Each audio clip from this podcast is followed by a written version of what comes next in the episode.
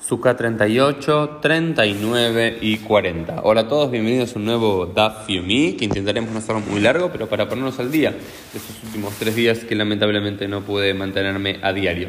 Y nos encontramos en realidad ni siquiera en la página 38, sino al final de la página 37b, donde encontramos una nueva Mishnah que nos dice Eihan Ayumen Anin, cómo se agitaba, cómo se hacía el Ninua, que es la agitación, el abanico de... Eh, el lulab. Nosotros sabemos que, tenemos la costumbre en el pueblo de Israel, que durante algunos momentos de Sukkot agarramos los arbata-minim, el etrog, el adas, la araba y el lulab, los unimos todos y los agitamos. Eso se llama nin-ua, ¿ok?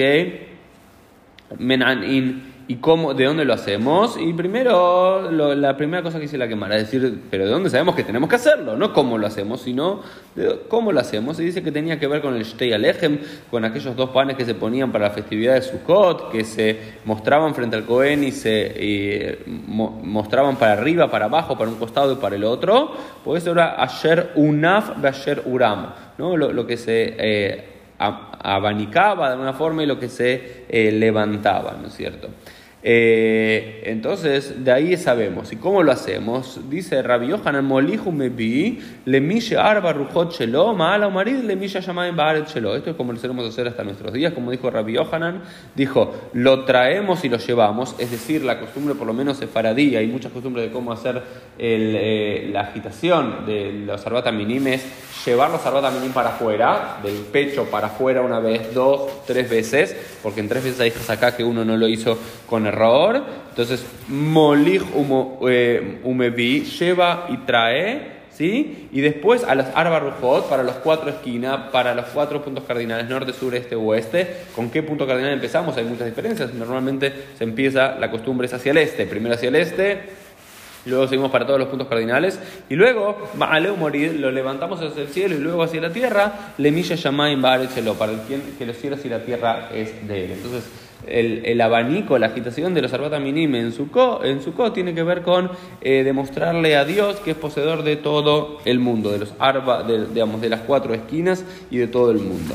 Otro de los puntos que discute aquí la, la es en qué momento, en qué momento se hace el, eh, el, el, el, el ninúa, el movimiento del, eh, del lulav y de los minim Y un, el primer momento es cuando uno hace la braja, la primera es cuando haces la braja, y después durante la lel. Durante la lel, cuando haces el Odula Hashem, Hitov, Kilolam Hazo, ¿sí? al comienzo del Salmo 118 y al final del Salmo 118, cuando decimos Odu, movemos, y cuando decimos Hashem, lo dejamos quieto. Y así para los seis puntos cardinales, pero hay muchas costumbres de cómo se hacen. Ana, Dona y algunos también vuelven a hacer. Entonces, en el momento de la ley hay muchas costumbres. ¿sí? Eh, eso es otro de los puntos que se nos dice: es que todo el día Shekola Yom todo el día es para Netilat Que lo ideal sería hacer Netilat antes de comer antes de comer, antes de desayunar, digamos, bien entrada la mañana, digamos, en la, la plegaria de Shaharit. Pero si Shaharit no pudiste hacerlo, Kolayom Callar el lado. Todo el día que es día diurno es callar para el lado, así que es algo a tenerlo en cuenta también que nos dice la Mishnah. Otra de las cosas que nos dice aquí la, la Mishnah tiene que ver con eh, quién dice la braja. Dice Mishaya Ebedoisha Okatan eh, Makrinoto Onea Jareyen Dice, por ejemplo, ¿qué pasa si hay un hombre que no sabe leer? Entonces si tiene un esclavo, si tiene un hijo, si tiene una mujer que sí saben leer, le pueden recitar a él y él, y él repite después de ellos. Por ejemplo, no sé si la persona no sabe decir la braja, decís Baruch, el repite Baruch, Ata, Ata, Hashem, Hashem. Netilat, Netilat, Lulab, Lulab, y va repitiendo. Entonces, eso se puede hacer sin ningún problema, pero dice, Betabolo Meira, pero a este hombre le va a llegar la maldición. ¿Por qué la maldición? Era por una gran vergüenza en el mundo antiguo que tu propio esclavo, que tu propio hijo y que tu propia mujer puedan leer para vos y y vos siendo un ignorante y no saber leer. Por supuesto que acá también viene la provisión general, no tiene que ver con esto, de que las mujeres lean la Torah, no porque Din no puedan leer la Torah, sino porque era una vergüenza para los hombres. Entonces, entonces nos dice, Pero también porque estamos hablando en el momento de la Lel, donde se suele recitar y hay varias costumbres sobre que una persona dice y la otra repite, o una persona dice y el otro sigue. Hay varias costumbres, entonces nos dice acá algo muy, muy lindo la, la Mishnah. Makom En los lugares donde hay una costumbre y una comunidad que está acostumbrada a repetir dos veces cada uno de los versículos, es decir, no sé, Ana, Dona Yoshiana, y la, la gente repite Ana, Dona Yoshiana, está bien que hagan eso la gente dice live shot. La gente que está acostumbrada simplemente lo dice una vez. Ana, donella ana, ana, donella y pasa el otro. No hay problema. Dice le pareja y pareja. A cual que mira dirá. Y aquellos que están acostumbrados a bendecir, bendicen. Y aquellos que no están acostumbrados a bendecir, no bendicen. ¿Sí? Todo de acuerdo a la costumbre local. Es decir, en el momento talmúdico se respetaba mucho más el minaga makom, la costumbre de cada uno de los lugares. Veces algunos están acostumbrados a recitar una bendición paralela y otros no. Otro de los principios que se nos dicen acá de la Gemara es Shomea Keone. Quien escucha, quien escucha es como quien estuviese respondiendo. ¿Sí? Digamos, escuchás y no podés responder, pero prestás atención en silencio, cumplís cumpliste con tu obligación, aunque no repitas. Y después se nos dan por lo menos seis opciones de cómo se solía recitar el alel. Otro de los puntos que se discute aquí es el levarej y parej. Los el mitzvah Dice, acá en relación a la bendición, estamos seguros que estamos hablando que había diferentes costumbres y al final de la ley hay que hacer una braja como es la costumbre de nuestros días. Pero al principio de la ley, de seguro que hay que hacer una braja, eso nadie lo discute. ¿Por qué? Porque hay un principio general que dijo Shmuel, Kol mitzvot, Kulame Bareja Leyem, o Berla que todas, todas, todas, todas las mitzvot hay que hacer una, una braja antes de realizarlas, o verle tan el principio de que antes de realizar una mitzvah tenés que realizar una braja para uno concentrarse con la cabana, con la intención correcta de lo que uno está haciendo. Entonces dice, no, acá cuando en la Mishnah decían que el makom shenakule parej y parej, el lugar que están acostumbrados a decir que bendigan es solamente la última. Algunos que acostumbran a decir solo una braja al principio y no al final, otros son al principio y otra, y otra al final. Entonces, pero al principio, de seguro que todos bendicen porque tenemos este principio general. Ahora bien, ¿cómo bendecimos? Eh, con eh, los arbata mínima, hay muchas costumbres. La costumbre principal es, como tiene que ser hecha antes de tomar los, eh, los frutos y las ramas, pero no puede ser mucho tiempo antes porque si no uno se olvida. La costumbre es tomar de la mano derecha el lulav, el adas y la arabá, y tomar de la mano izquierda el etrog dado vuelta del lado, del lado incorrecto, hacer la braja y luego dar vuelta el etrog para hacer la braja antes de hacer el, el, el antes del abanicar el lulav. ¿sí? Y lo último que empieza acá al final, de la, en la mitad de la página 39, ah, tiene que ver con alokeach lulav mejavero bashviit, no tenlo etrog y mataná, lefish ein rashai elokho bashviit. Había una prohibición general en el séptimo año, en el año de Shemitah, en el año de reposo de la tierra, de hacer compra y venta de frutas o verduras no así eh, ramas, como es el, el, el hadas y la araba. Entonces hay un problema que es a lo que lulav mejabero bashvit, no ten lo de que matará. ¿Quién toma de un amigo, es decir, quién compra de un amigo el, eh, el durante el séptimo año? El etrog se lo tiene que dar, lo tiene que recibir como regalo, porque no lo puede comprar, no se puede. queja es decir, la gran transgresión de Shvi'ir, nos dice la Gemara, es comprar frutas. ¿sí? Entonces no, no se puede hacer.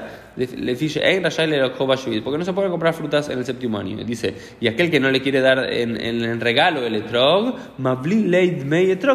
dice, ok, yo no te quiero, porque los etrog son caros, es, lo más caro de todos. Entonces, ¿qué pasa si alguien no te lo quiere vender? El etrog eh, no te lo quiere regalar el etrog, conjuntamente el ULAB que te da, bueno, el comerciante va a ser tiquea, va a ser un poquito sabio va a poner en el precio del ULAB lo que sería el etrog y el etrog te lo da de, de matana, de regalo. Entonces, por ejemplo, si el ULAB vale 10 y el etrog vale 30, te vende el ULAB por 40 y te da de regalo el etrog. Esto fue un poquito el Dafium del día, de la página 38, 39 y 40. Nos vemos Dios mediante en el día de mañana.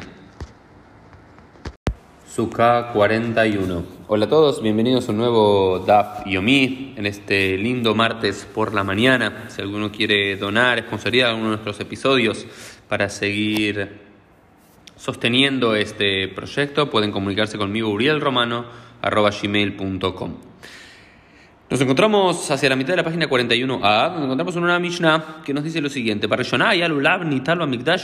Medina Yom dice, en un comienzo, siempre es barrillones, en un comienzo, así era a lo largo de la historia, pero algo cambió. Siempre cuando se dice en un comienzo, después algo cambia. En un comienzo el Lulav era agarrado eh, y agitado en el Beit HaMikdash durante los siete días de la festividad, aunque sabemos que no es exacto porque durante Shabbat no se hace, Uba Medina y Yom Echad. Y eh, Medina y en el, en el país, ¿qué significa en el país? Es decir, fuera del Beit HaMikdash, incluso fuera, de, fuera del Beit HaMikdash, incluso en Jerusalén, pero fuera del Beit HaMikdash o en cualquiera de las otras provincias de, de Judea, de, de Israel, eh, solamente un día, es decir, siete días en el templo de Jerusalén y un día solamente fuera. ¿Por qué? Rashi nos explica porque está escrito en el cifra, Besimachtem lifnei Adonai Elohim shivat yamim, es, la drasha que se hace porque van, a- estar felices frente a Dios durante los siete días de Sukkot, ¿sí? como está dicho en Levítico capítulo 23, pero los Gvulim eh, Shiva Veló Bekbulim Shiva Yamim, pero en los Bulim fuera de ahí no eh, siete días, sino solamente un día, porque hay otro versículo que dice y tomará para ustedes el primer día. Entonces hay como una, diferencia muy importante entre lo que se, se acostumbraba a hacer en el Beit HaMikdash eh, y lo que se hacía en la en, el en la, Medina, fuera del Beit HaMikdash. Algunas veces incluye Jerusalén o no incluye Jerusalén, en este caso sí, de acuerdo a la Raja. Y una de las cosas era el Lulav. Netilat Lulav solamente una vez el primer día fuera del templo, en el templo, siete días. Pero ¿qué pasó? Hoy lo hacemos los siete días, excepto Shabbat. ¿Por qué? Porque vino Rabban Yohanan Ben Zakkai y dijo, Seher la Mikdash. ¿Sí? Dice que hay, que hay que tomar durante los siete días el Lulav en recuerdo al Beit HaMikdash. Este concepto que Rabbi Yohanan Ben Zakkai lo utiliza mucho luego de la destrucción del primer templo de Jerusalén. Recordamos que él fue el sabio que de alguna forma reconstruyó el judaísmo en los años posteriores en la ciudad de Yavne. Él dice que hay muchas cosas que hacer, Seher HaMikdash, en recuerdo al templo, que no solíamos hacer antes, que solo se hacía en el templo y ahora lo hacemos en cualquier lugar. ¿Por qué? En recuerdo a lo que se solía hacer en el Beit HaMikdash para no olvidar su lugar. ¿Y dónde se aprende que hay que hacer Seher HaMikdash? ¿Dónde sabemos? Lo dice la Gemara, porque el profeta Jeremías dijo, Drosh en la, que no hay nadie que, haya, que, la busque a, a Jerusalén. Quedó como desolada. Miklal de Vaidrisha. Como Jerusalén quedó desolada, quedó olvidada, nadie la está buscando. Nosotros la tenemos que buscar en nuestro recuerdo. ¿Sí? Entonces, esto es la primera parte que nos habla eh, la Mishnah. Ahora sabemos de por qué también se toma siete días también en cualquier lugar. Lo otro que se nos dice es en relación a eh, Netilat Lulav en Shabbat. En Shabbat sabemos que normalmente no tenemos que cargar objetos, ¿sí? Por eso la costumbre es no hacer Netilat Lulav en Shabbat no sea cosa que uno salga de su casa y lo lleva a la sinagoga, o bien eh, shofar, porque el shofar ahora estamos pronto a Rosh Hashanah, no se va a tocar si eh, Rosh Hashanah cae en, Sh- en Shabbat, no sea cosa que alguien se hayan olvidado en la sinagoga el shofar y tenga que salir a la calle, a sus casas a buscar el shofar y transportarlo por la vía pública sin Eruv. Ahora bien, ¿cuál es la costumbre del mundo antiguo? Yom Tov, Rishon, Shelachag, Shechaliot, Beshabbat, Kol Amo, Lijim, et Lulabim, el Lebet Agneses, Lemaharat, Mashkimim, Umbaim, Kol Echad, Echad, Makiret, Shelo, Unotlo. Dice que eh, cuando el primer día de Sukkot caía en Shabbat, en la antigüedad, toda la gente llegaba su lulab, su etrog, a la sinagoga en la víspera de Shabbat, es decir, antes de Kabbalat Shabbat, y lo dejaba ahí, al día siguiente cada uno lo reconocía y hacía Netilat Lulab. ¿Esto por qué? Por dos principios. Uno, no cargamos cosas en Shabbat. Dos, el primer día de la festividad es el eh, la mitzvah minamujar, la mitzvah ideal, es que el lulav y el etrog tiene que ser propio. Entonces no podíamos haber una sinagoga y uno le presta al otro. ¿Por qué es esto? Porque nos dice acá el, el, el Midrash, y van a tomar que cada uno tome para cada quien. Es decir, cada uno tiene que tener su lulav y su etrog. Esto es lo más hermoso en la sinagoga, cada uno tiene su lulav y etrog, cumple con esta mitzvah. Y dice, la gente tiene que ser de ustedes. Mishel Lahem, leotziet a Shaul eh, bet agazul. Tiene que ser de ustedes, por lo menos el primer día, para sacar al que presta y al robado. Es decir, solamente tiene que ser propio. Ahora bien, ¿qué pasa cuando no hay? ¿Qué pasa si en una sinagoga solo hay una? Eh, nadie puede cumplir la mitzvah, no, se tiene que ir dando de mataná, en regalo.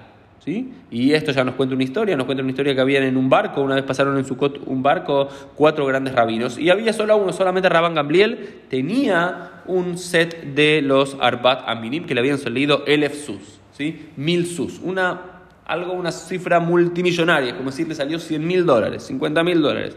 Eso. Entonces, ¿qué hizo? Hizo la mitzvah de Netilat Ulav y después se lo regaló a Rabbi Yoshua. Rabbi Yoshua cumplió la mitzvah y luego se lo regaló a Rabbi Elazar Ben Azaria. Rabbi Elazar Ben Azaria cumplió la mitzvah y luego se lo regaló a Rabbi Akiva y Rabbi Akiva luego se lo devolvió a Rabanga Bliel. Entonces, es decir, cada uno se lo fue regalando al otro porque no tiene que ser prestado, tiene que ser propio. Y acá nos enseña algo interesante la quemará Mataná, al Menat Leachzir, Mataná. Si hay un, un regalo que es con la condición de que tiene que ser devuelto, es llamado regalo así. Y también se nos dice de por qué se nos fue específico de cuánto lo pagó eh, Raman Gambliel estos, este set de Lulav y Etrog, para decirnos Leodiaja Kama Mitzvot Havivot Aleyem, para decirnos cuán agradables, cuán queridas son las mitzvot para el pueblo de Israel. Y a Harón Aviv, lo último que nos enseña aquí la Gemara es una discusión en que si podemos tener un objeto sagrado, un plato o algo durante cuando rezamos. Y la idea general es que no. Si tenemos un plato, algo, un libro, un Sefer Torah, unos tefilim en nuestra mano mientras rezamos, vamos a estar distraídos porque vamos a estar asegurados que lo agarramos bien fuerte y que no se nos está cayendo, por lo cual no vamos a tener nuestra mente en la tfila. Por lo cual normalmente no lo tenemos. Ahora bien, con el ulav era diferente. Antes la gente acostumbraba, hasta el día de hoy cuando rezamos a tener el lulav y el etrog, es una mitzvah y no vamos a estar tan preocupados por eso, porque estamos bien concentrados tanto en la mitzvah como en el rezo que se conecta con esa mitzvah. Pero nos dice algo muy interesante, los hombres de Jerusalén en la antigüedad llevaban el lulav todo el día. Durante todo el día, de, al parecer el primer día de eh, Sukkot, todo el día estaban con el lulav, iban de un lado para el otro con el lulav. No solamente usaba el lulav para, como hacemos hoy, para el tilat lulav y para eh, las, em, el alel, sino que todo el día llevaban el lulav de un lado para el otro, pero esta costumbre se descontinuó. ¿Y por qué lo hacían? Para mostrar cuán, cuán agradables eran las mitzvot y amadas para todos ellos. Nos vemos, Dios mediante, en el día de mañana.